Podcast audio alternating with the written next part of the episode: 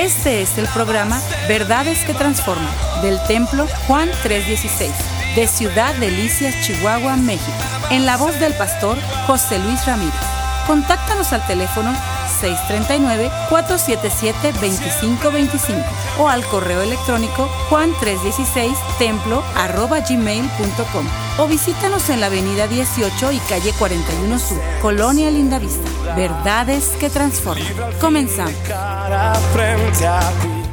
Muy bien, estos días yo traía un pensamiento en mi mente, un versículo, un pensamiento y quisiera eh, darle lectura a 2 de Corintios capítulo 4, versículo 7 en adelante.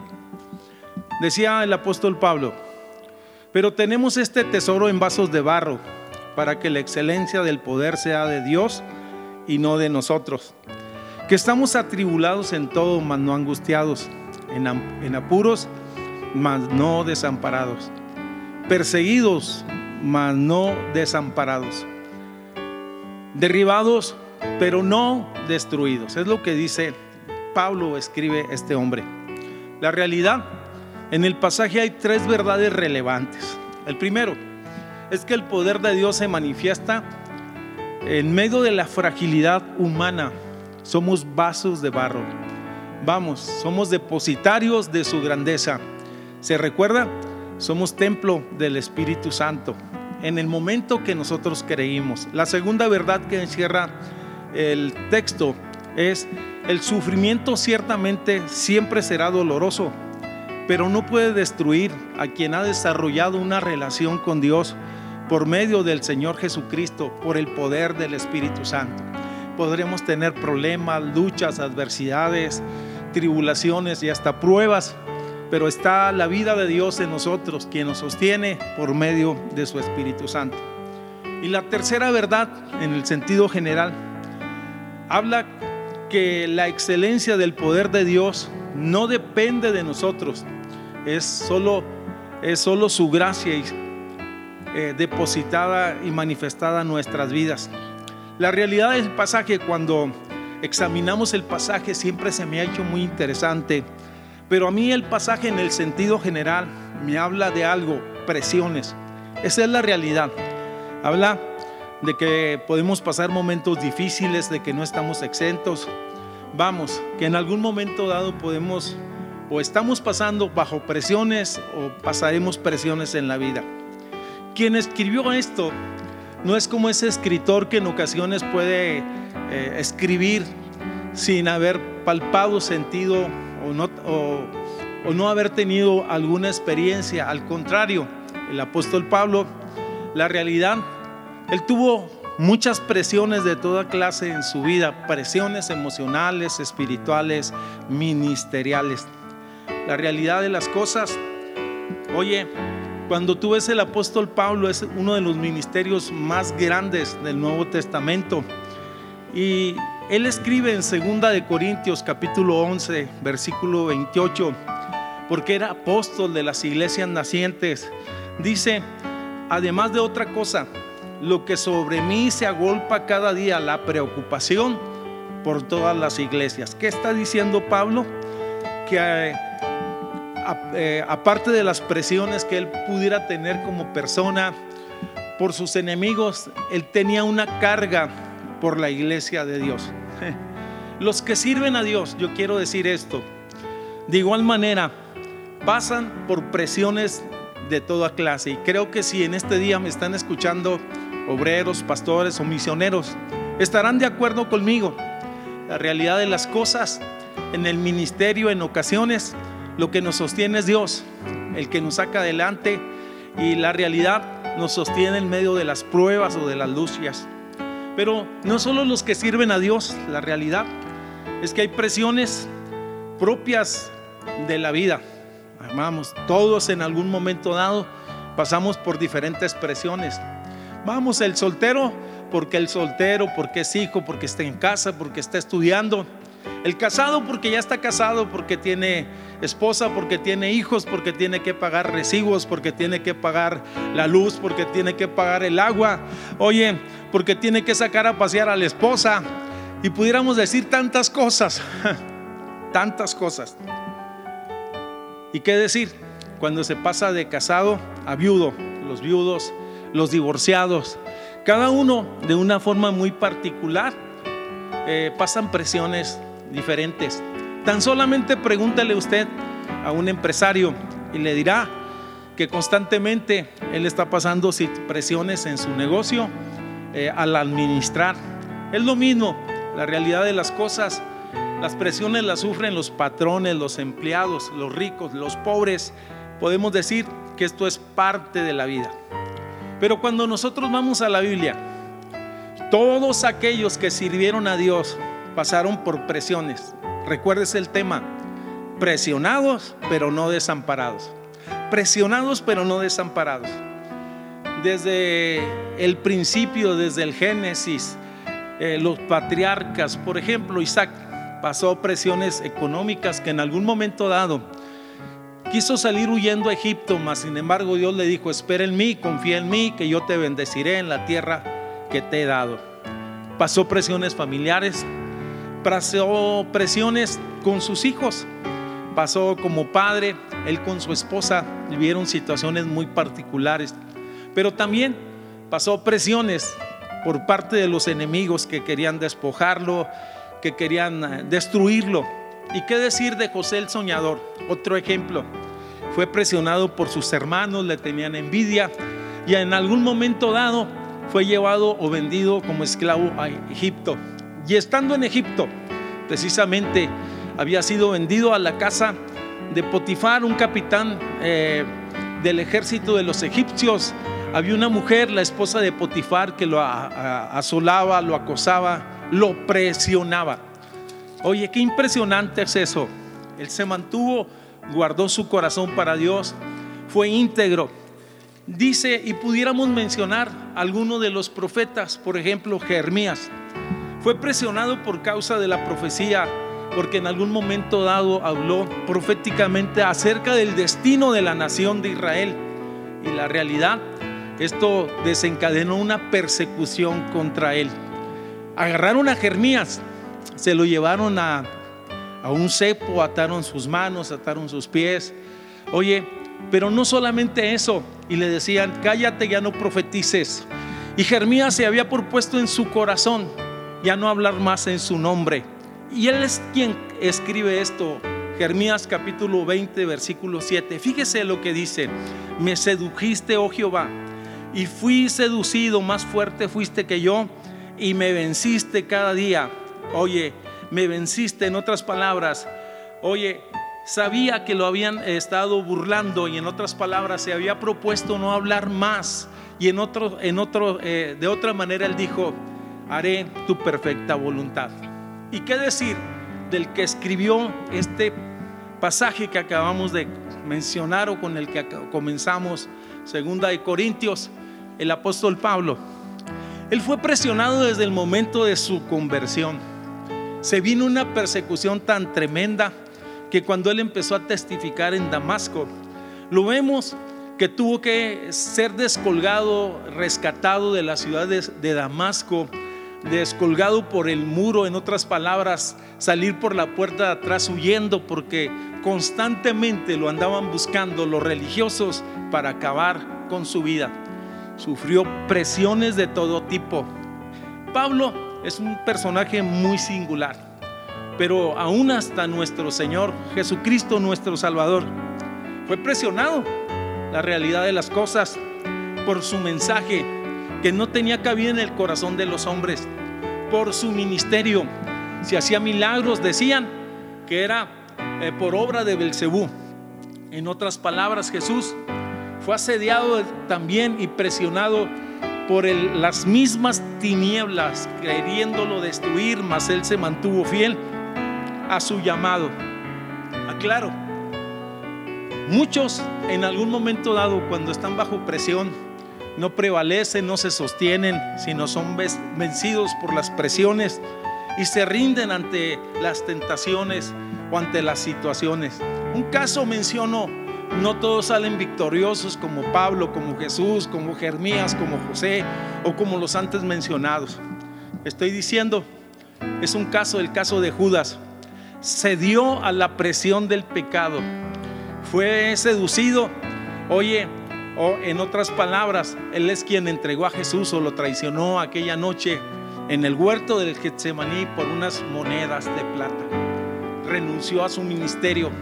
Fue seducido por el pecado, fue engañado. Es más, la Biblia habla de que él sustraía, era el tesorero del ministerio y que él tomaba de las ofrendas, era ladrón.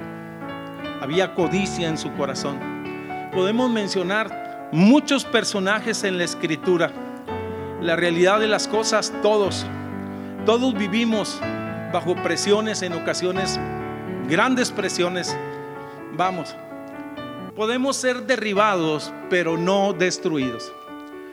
Podemos ser presionados, pero no desamparados. Yo quiero ser muy claro en esto. Cuando las presiones son continuas, provocan estrés y complicaciones emocionales. Ahora, quisiera también solamente dar un así un, poquito de luz. No todas las presiones son negativas. Algunas de las presiones en la vida y en el ministerio me hacen crecer, me hacen madurar. Fíjese que el apóstol Pablo, el que escribió esto, presionado, mas no desamparado, vio la ocasión de compartir a Jesús aún en las circunstancias más difíciles. Y él escribe en Filipenses capítulo 1, versículo 12.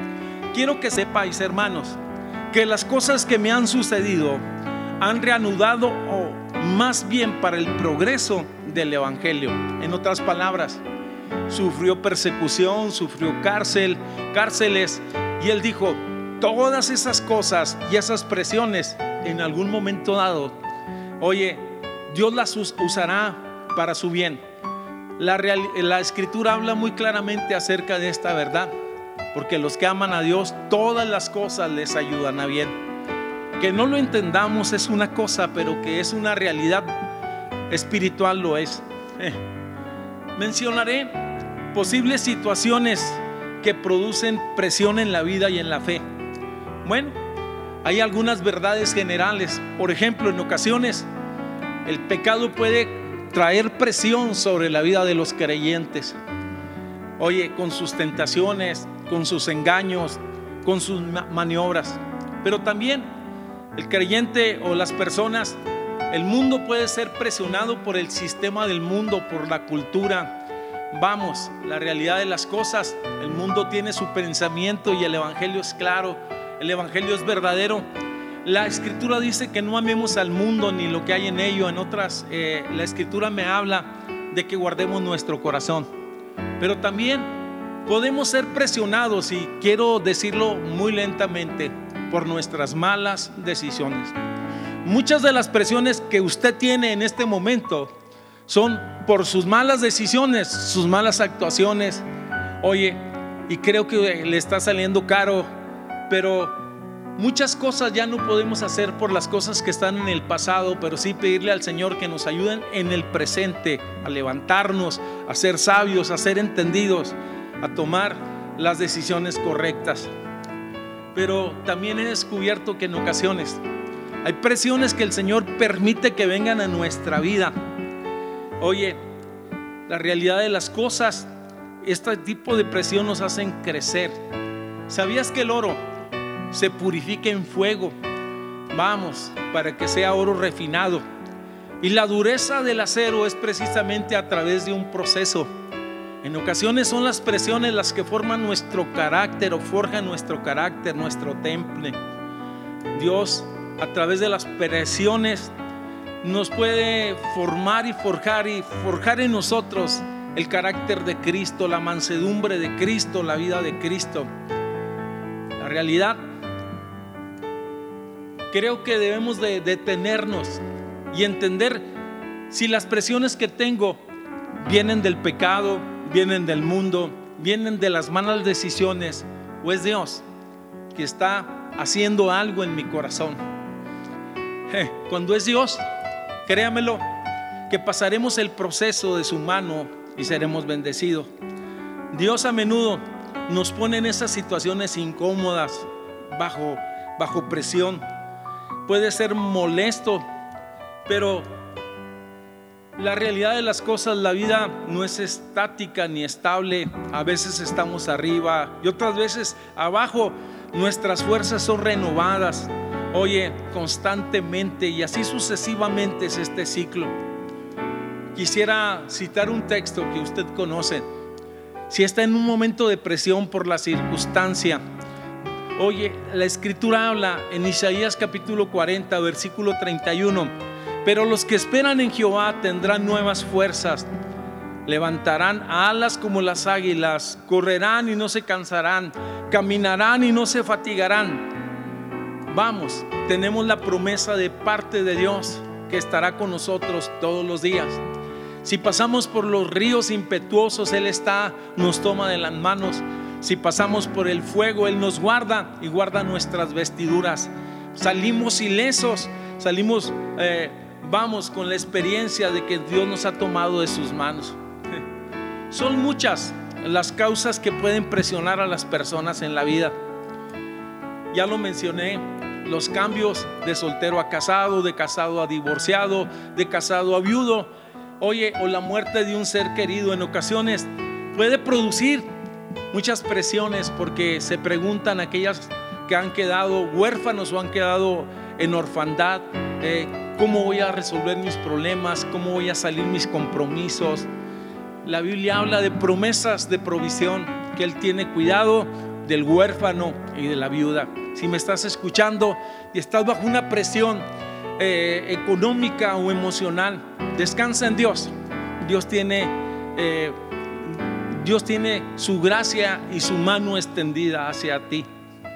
O simple y sencillamente cuando llega un nuevo integrante a la familia, cuando no se esperaba un hijo y llega y en ocasiones eso causa presiones en el matrimonio.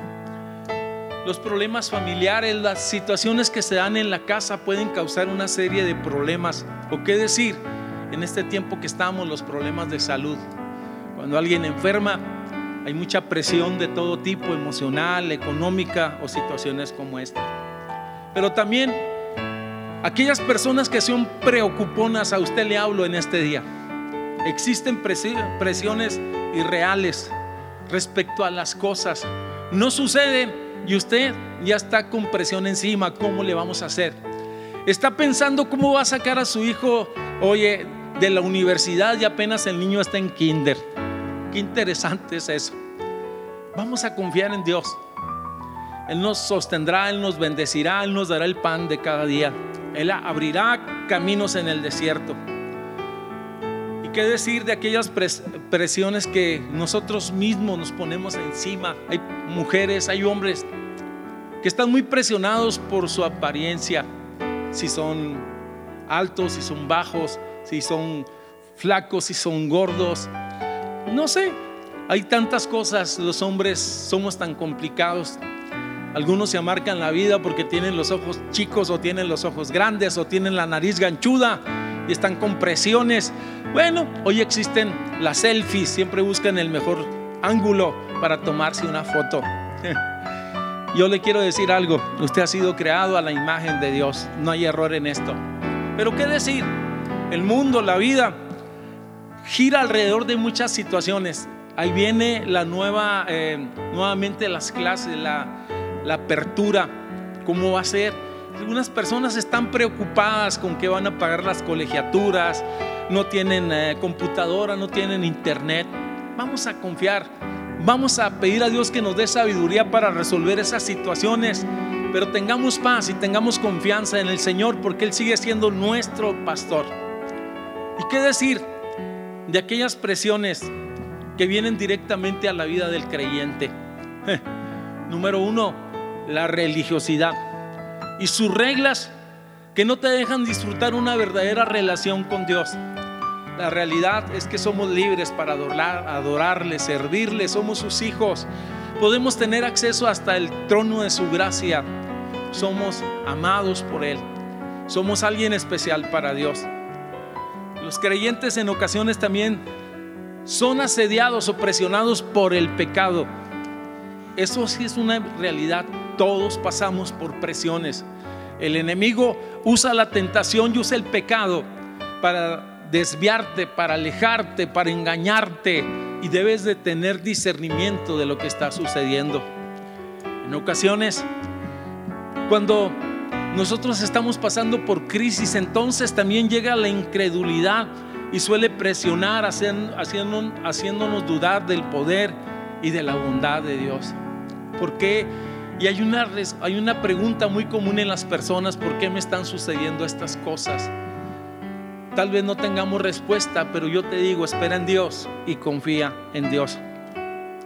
Pero hay otro sector de creyentes que están muy presionados, oye, por los afanes de este mundo. A pesar de que tienen trabajo, a pesar de que tienen cierta comodidad, están turbados en su espíritu y están afanados, no tienen paz, no tienen contentamiento.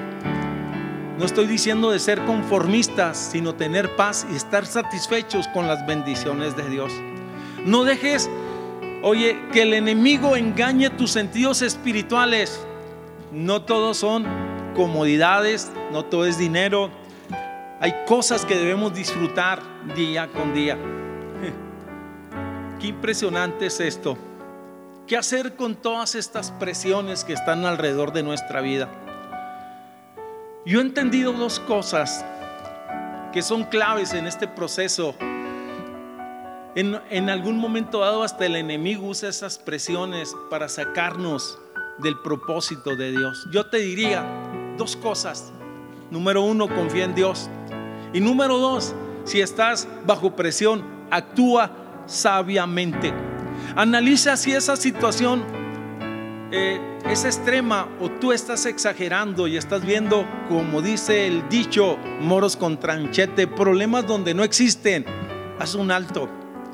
Yo te quiero decir, Él es nuestro escudo, Él es nuestra fortaleza, Él es nuestro torre fuerte, Él es nuestro Señor. Te diré algunas palabras o principios o consejos, como tú quieras llamarlos, sencillos. Hay personas que se meten en presiones porque no saben decir no. Alguien los invita a hacer algo, alguien los invita a participar en algo y aunque no tengan tiempo, dicen sí, vamos. Alguien llega con una propuesta de negocios y les da pena decir que no y dicen sí y al último están en graves problemas. Aprende a decir no. Yo te diría, detente un momento. No te dejes presionar por otras personas. Cuando estés bajo presión es importante oír la voz de Dios. ¿A qué me refiero con oír la voz de Dios? Me refiero a creer en su palabra, a leer su palabra. Esto es lo que dice la escritura. Este es el, este es el nuevo pacto que haré con mi pueblo. En aquel día, dice el Señor, Pondré mis leyes en su corazón y les escribiré en su mente. Escuchar la voz de Dios es algo que vamos desarrollando con la práctica cada día. Creamos a su palabra, detengámonos, meditemos y actuemos en base a ese principio. Por lo tanto, esto te lleva a tomar y a pasar tiempo con Dios. La realidad de las cosas cuando somos presionados constantemente, podemos pasar a un estrés emocional y espiritual. La escritura nos dice, vengan a mí todos los que están cansados y cargados y yo les daré descanso. Eh, por lo tanto, hay una verdad, se puede decir que eh, como consecuencia debemos de confiar en Dios. Dije que hay situaciones que nos presionan en la vida situaciones familiares, situaciones económicas, situaciones de salud. Yo te diría, confiemos en el Señor. Dice la escritura en Proverbios capítulo 3, versículo 5, confía en el Señor con todo tu corazón. No dependas de tu propio entendimiento, busca su voluntad en todo lo que hagas y Él te mostrará cuál camino tomar. No te dejes impresionar por tu propia sabiduría en cambio, teme al Señor y aléjate del mal. Entonces dará salud a tu cuerpo y fortaleza a tus huesos. Proverbios capítulo 3, del versículo 5 en adelante, la nueva versión internacional. Hay algo que siempre me ha preocupado mucho. Personas que están en la fe, pero que no disfrutan el cristianismo. Personas que, no, que son salvas, pero no, que no disfrutan la vida cristiana. Yo te diría, estoy hablando de consejos prácticos.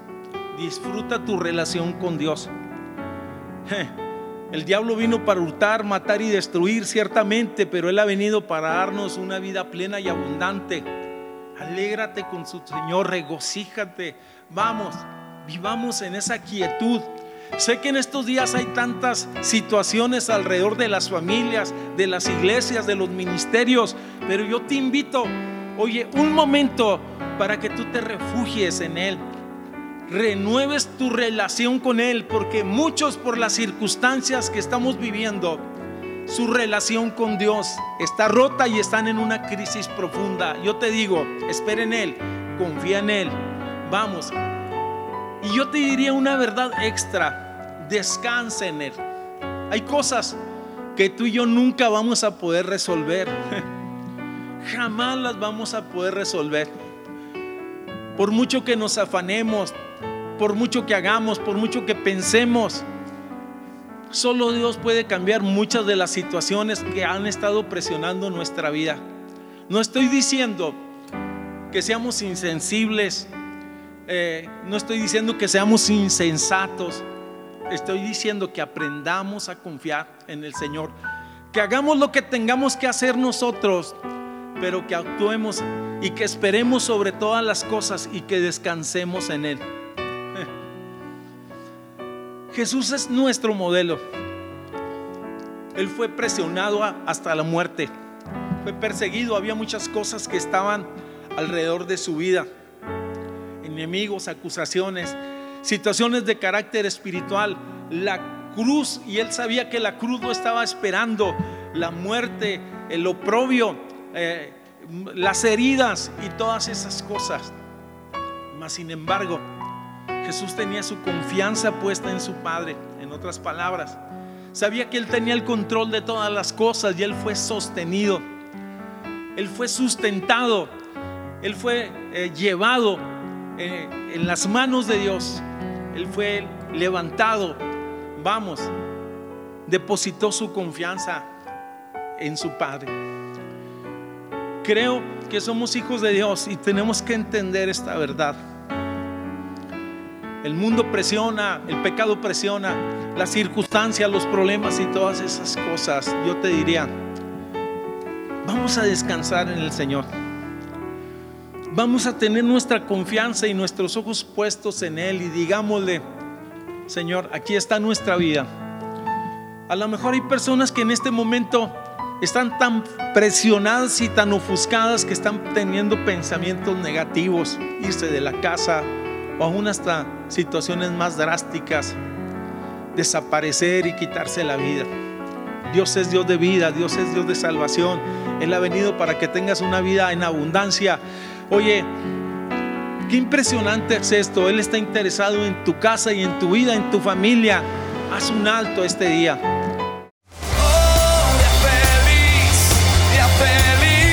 Este fue el programa Verdades que Transforman del Templo Juan 316 de Ciudad Delicias, Chihuahua, México. En la voz del pastor José Luis Ramírez. Contáctanos al teléfono 639-477-2525 o al correo electrónico juan316 templo gmail.com o visítanos en la avenida 18 y calle 41 Sur, Colonia Lindavista. Verdades que Transforman.